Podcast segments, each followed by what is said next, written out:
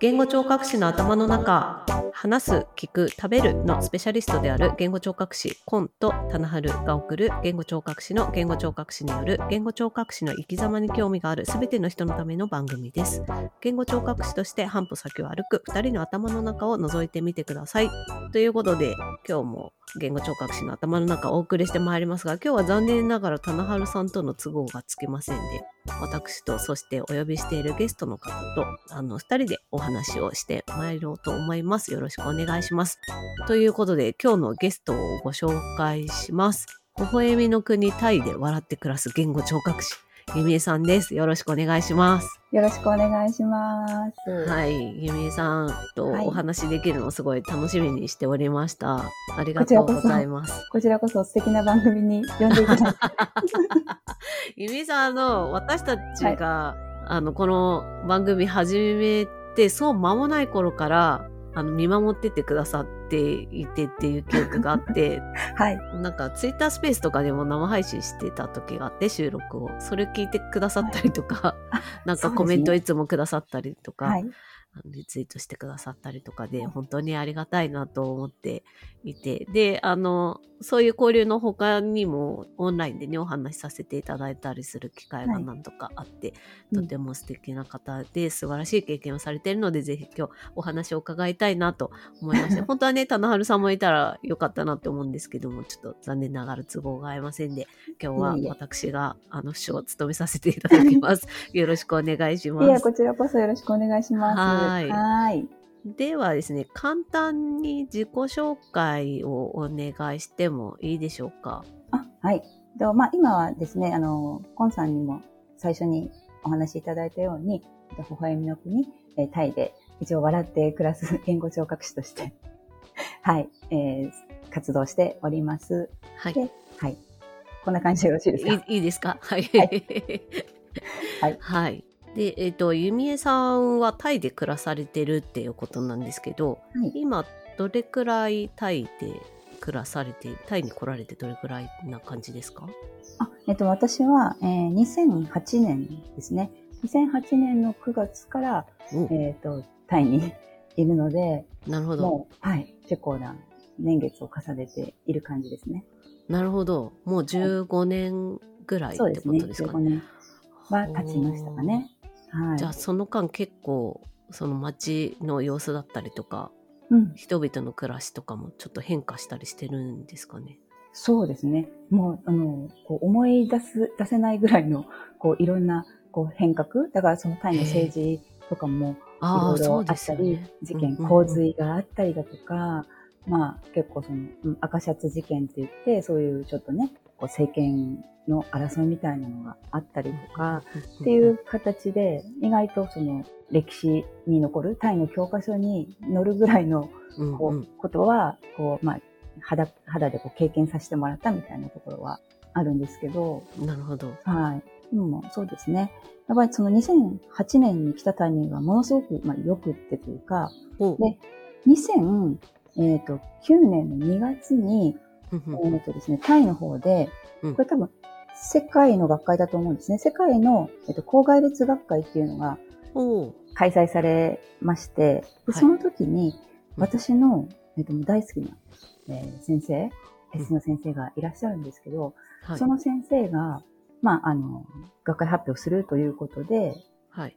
タイにいらしたんですよね。ほうほう。で、その時もうすでに私タイにいましたので、うんうん。その教授から連絡をいただいて、うんで、あなたも一緒に学会参加しませんかっていうふうに、おお誘いを受けてであの、リンクとか送っていただいて、で、まあ、参加の申し込みをして、で、そこで2009年2月にうん、その、まあ、ホテルで学会が開かれたんですけれども、はい。そこに行った時に、えー初めてですね、タイの ST さん、うん。その当時、とても少なかったんですね。20名ぐらいだったと思うんですけども、20にタイ国内にってことですか？そうですね、多分へえ。20、20そう、50はいなかったと思うんですけども、うんその、えーと一番ヘッドの先生と私の尊敬している先生が、まあ、校外列学会でうん。知り合われて、でそれで仲良くなられて、で、まあ、招待されて、で、その時私もいて、みたいなすごくまあご縁があって。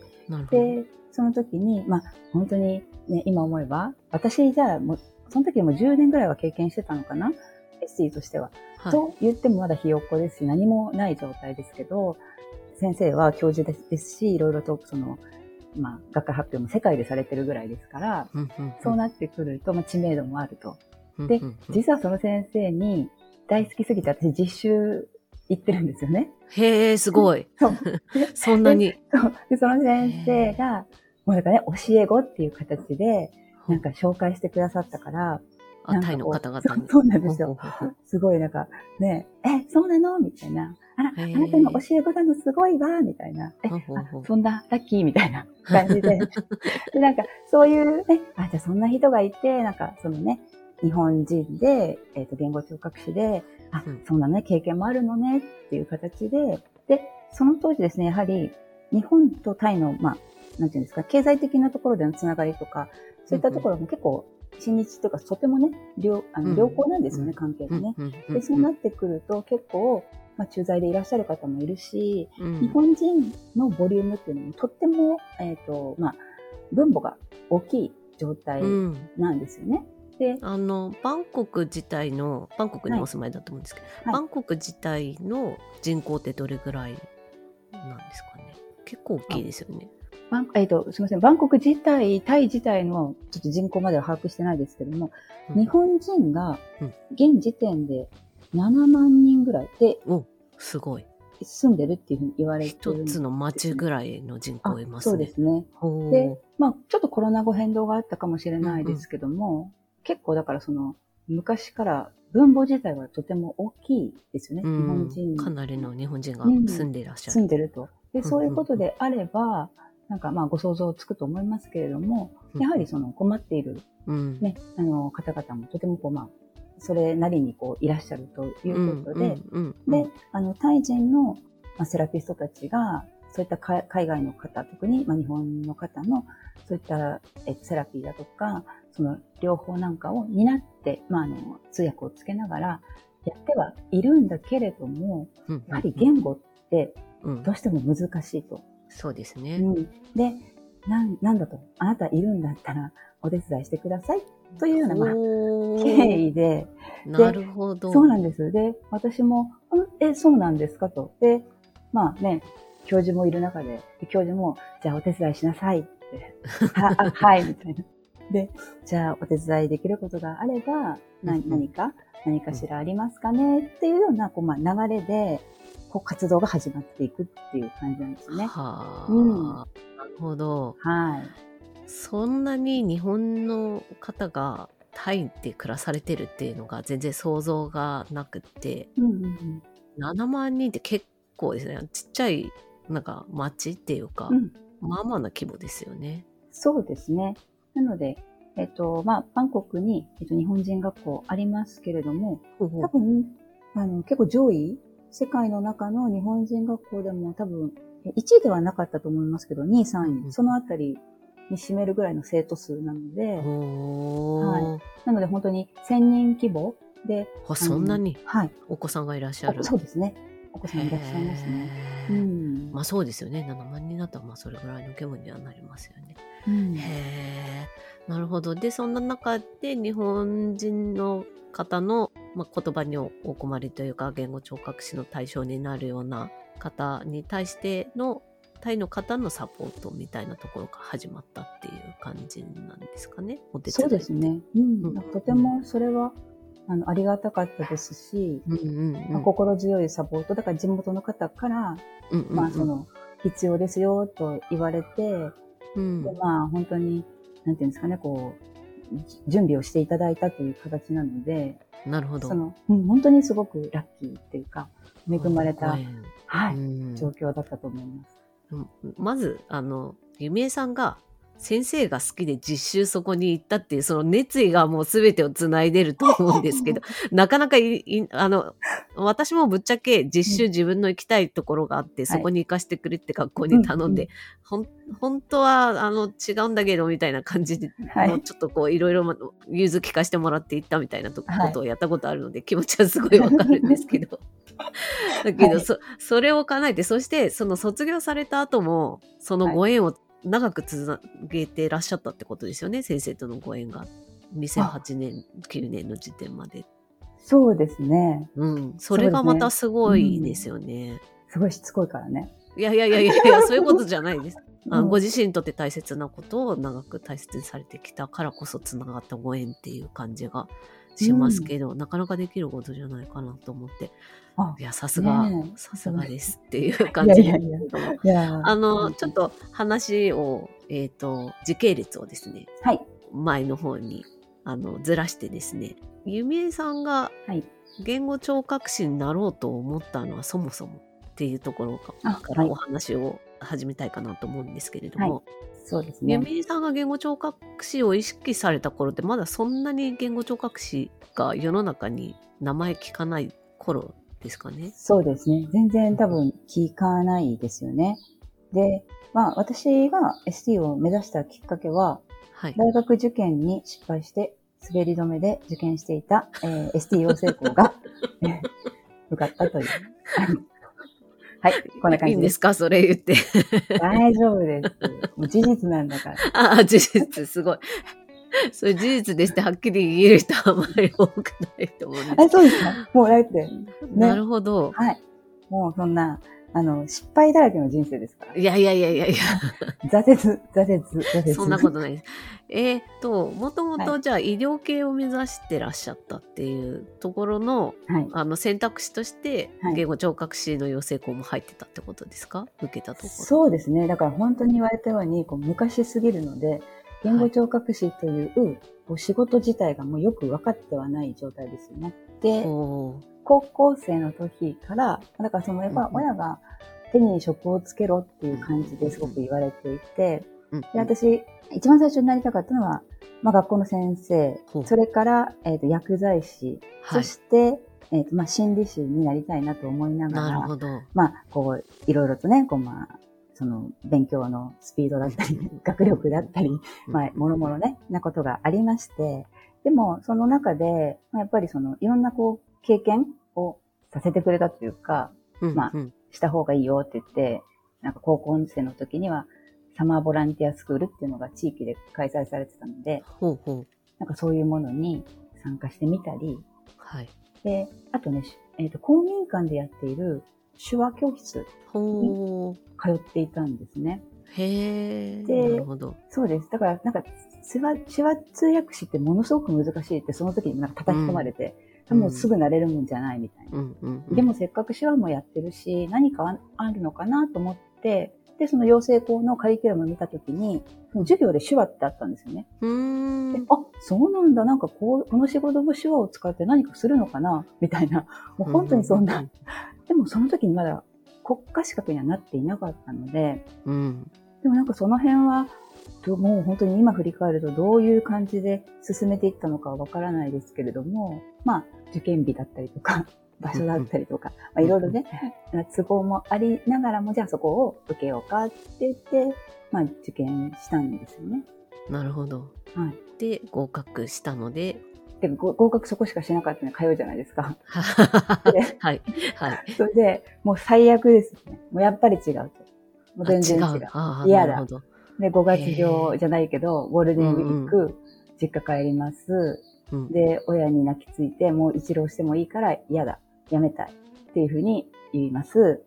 で、も、その時、両親も、ダメだと。行け。そのまま行けと。ほう。えーってなり、でもういいっつって、こう、まあ、ほぼふてくされた状態で、私神戸に学校があったんですけど、神戸に帰ります。ほうほうそれで、神戸に帰ってもしょうがないと。やるしかないんだと。うん言いながら、まあ、のらりくらりとやっていまして、はい。で、まあその、今私が大好きだって言った先生にも出会ったりだとか、うんうんうん、で、あと震災に会うんですよね、2年生の時に。あ、そうなんですね。すよ震災の時に学生さんだったはいんですね。、そうなんです。あら、それはすごい大変な。そこで、やはり、その、まあ実習に行った先生、また違う別の先生ですけど、うんうんうん結構、ね、石野先生とても心配してくださって、はい、今では考えられないですね。実家に、その ST の先生から電話があって、ほうお子さん大丈夫ですか？と。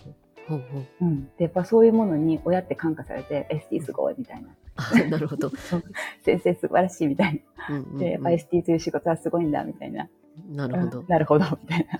で、やっぱいい先生に出会ってますから、そうですね。そうです。うん。で、やっぱ教えてくださる先生たちもうん。結構、あの、トップクラス、今では多分皆さん名前もご存知の先生たちに出会って教えていただいて、うんで、まあ、クラスメイトも全然私が、本当はやっぱ実習先もその当時から少なかったですから、うん。うん、やっぱり地元に帰って、地元の人は地元の、その、そういう環境つながりを持って、まあ、就職のことも考えてね、うんうんやはりそういうふうな感じで学校を進めていったんですけど、はい。私は、いや、その先生が好きなので、そこに実習に行きたいと。なるほどそ。して、クラス全員も、もういいよと。ゆみえが言ってるんだったから、ゆみえさん、そこに実習行きなさいってみんなが認めてくれて、なるほど。はい。へえ。そんな感じで。なるほど。結局、目指したきっかけっていうのはすごくないんですけど、はい。養成校に行って、周りに恵まれて、今があるって感じですよね。なるほど。じゃあ、うんその学校入られて、まあ、最初はもう嫌で辞めたいって思う時もあったけれどだんだんと時間が経っていくうちに言語聴覚士っていう仕事が現実的に見えてきたっていうような感じうんで実習に行かれてまたいいご縁があってみたいな感じだったんですかね。そうですね。うん。いやでもなんか最初って、まあ、カリキュラム違うかもしれないんですけど、うん。養成校の最初って座学が多くてしかもなんかこう、働く姿が想像できない科目が多いっていうか基礎科目的うなん。ものが多いから、余計にこう思ってたんと違うみたいなのが、起きやすいかなっていう感じはするんですけどでだんだんだんだんこうあの実習に向けてリアルな話が多く聞けたりとかそういう授業が増えてきて気が引き締まる思いみたいなうん。感じに変化していくかなっていうのは自分自身もそうだったので 私も入りたての頃なんか違ったみたいな、あってすごいなんか共感するなと思ってお話を伺ってたんですけれども、なるほど。で、はい。あの希望の実習先に行かれ、はい。で就職されたのは養成校の周辺だったんですか？神戸っておっしゃってたんですけど。いや、なんかそれもまた違い、は、なんていうんですかね。これ多分自分の考え方だったり、まあ、それが逃げにもなってしまったのかもしれないですけど、やはりこう、関西、大阪、神戸っていうのは、すごい先生たちもいっぱいいて、うんうんうん。まあね、こう、名だたる先生たちの中で、ああ、でもここで私やっていけるのかなっていうのが、ちょっと一抹の不安も、ち。ょっとあり、ありつつですね。で、やっぱり就職はいはい先は本当になかったので、で、おーまあ地元に帰るしかないという感じで、うんうんうんで、まあもう私たちの時ってもうほぼ全部立ち上げですよね。立ち上げでやるしかないので、はい。で、まあどうしても、なんていうのかな、やっぱこう就職した方がいいという時代ですから、うんうんで、うん。先生たち、養成校の先生たちも、できるだけ、なんか就職先を勝ち取ってきてくれ、みたいな感じもありますから、うん。地元に、まあ地元に、その、募集出てるよって、ここ受けてみたらって、やっぱりどうしてもね、その県内で、実家からは離れてましたけど、どうしてもまあ県内だったら、私にまず声がかかりますし、私一人だったんでね、その養成校の中で、島根県ですけど、なので島根県のこう出たから先生があのアプライしてくれて、なるほで、はい。で、まあ地元に、まあ、帰ったっていう感じですよね。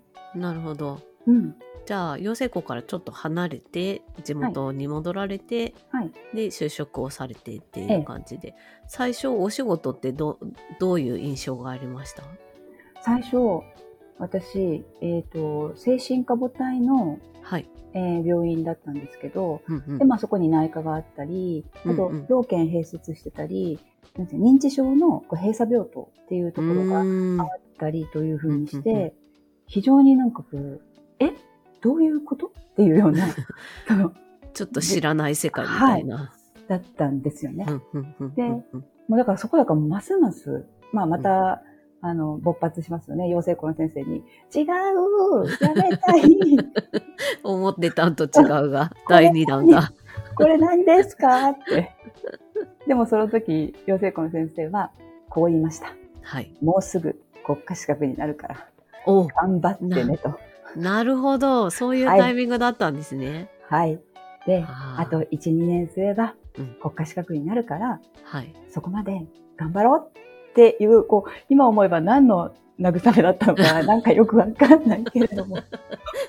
まあ、あのきっと先生の意図としては続けていくと国家資格受けるときに有利だろうという、はいそういう意図があったってことですねきっとだから仕事頑張って続けましょうっていう、はい。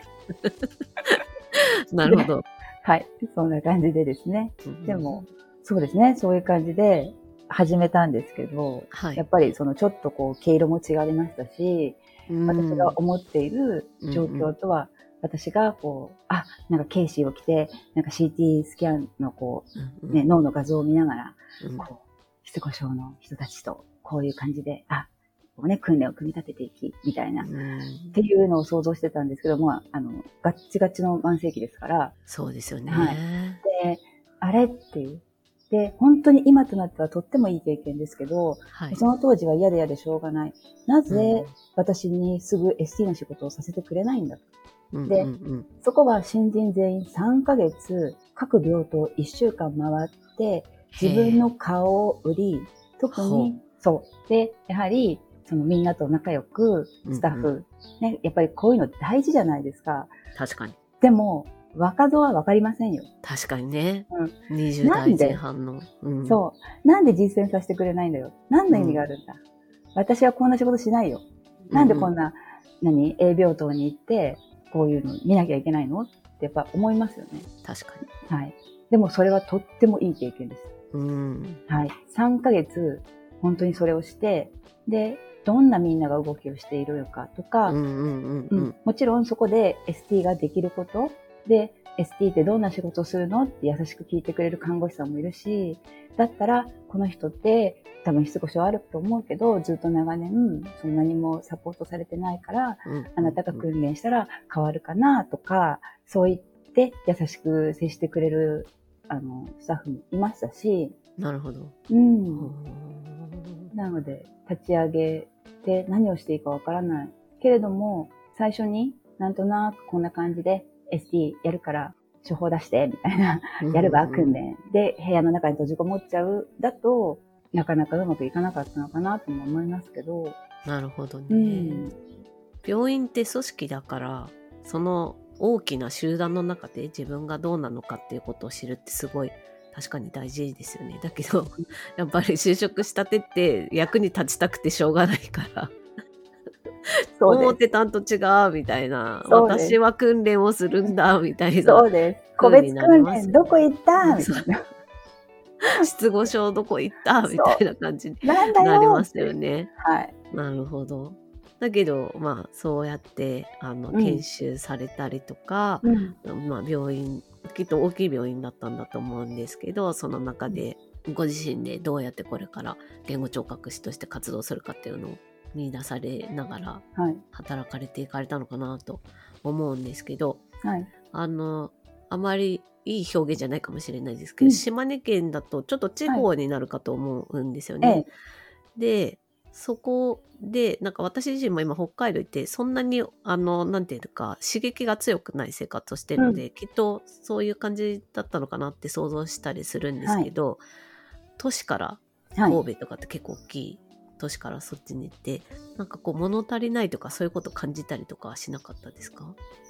えっと、これも私は、なんかその当時は、今とは本当全然違って、うんうん。こうなんかスケジュール帳が、こう、みちみちに埋まってないと嫌だったんで、本あ当に、で、まあ独身ですしね、まあ初めてうん給料をいただいて、それが、その、まあ自由に使えるということなので、そんなこうね、貯金したりだとか、将来のためにとかはなくですね、全振りですね、あの、月1で神戸に行く、友達に会う、そして研修会に行くっていうようなすごいですね。すごいアクティブ。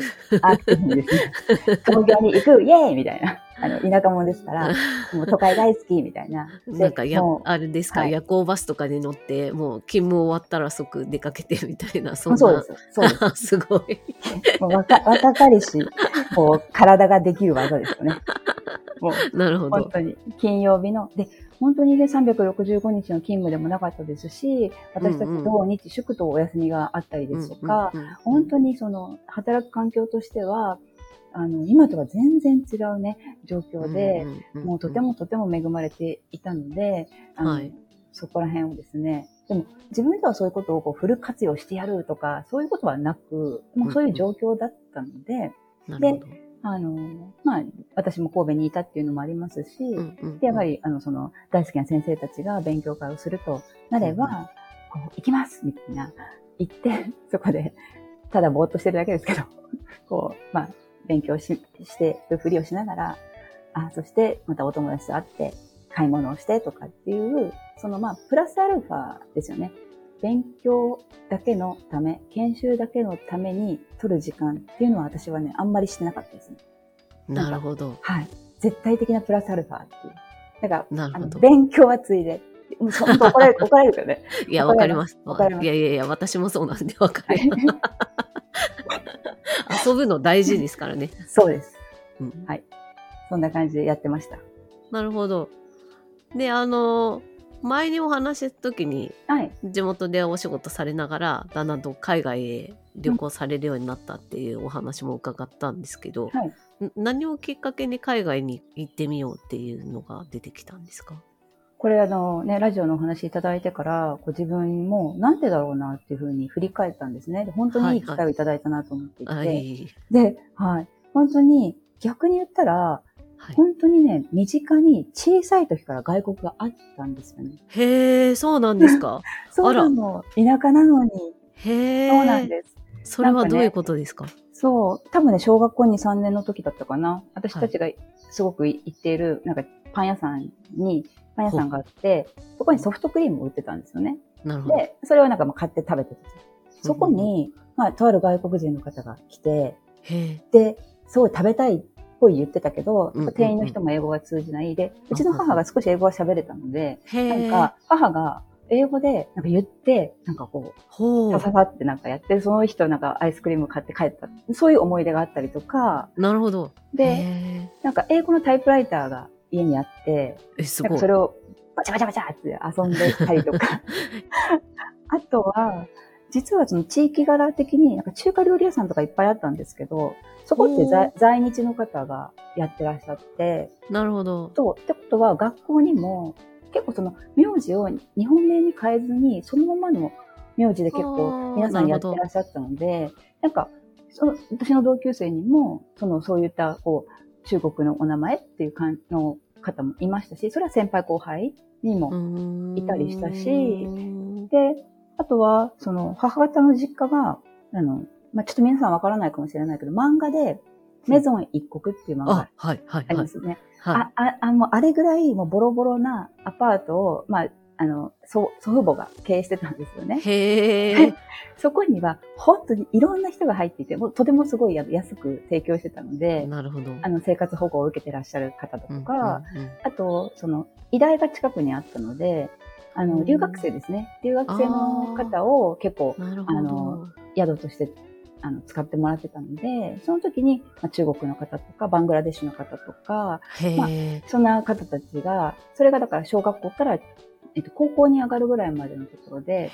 意外とその、まあ、目目に触れているというか、うんうんうん。うん、なんか、あ、そうなんだね、みたいな感じで、その、ちょっとこう振り返ると、多分そういったところに、こうなんか漠然と海外を知っていて、うんうんうんなんか海外に、まあやっぱ住んではみたいなっていうのは、なんか小さい頃からへ多分あったのかなっていう感じですえね。なるほど。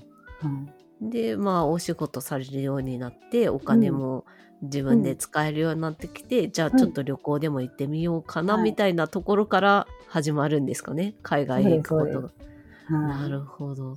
うんもっとあの海外に行くところからの話、まあ、個人的にはすっごい興味があるのでお伺いしたいんですけど、はいあのもうこの辺で20分以上お話しいただいてたはい。ので、ひとまずここで一区切りにして、ここからの海外編は次回に はい。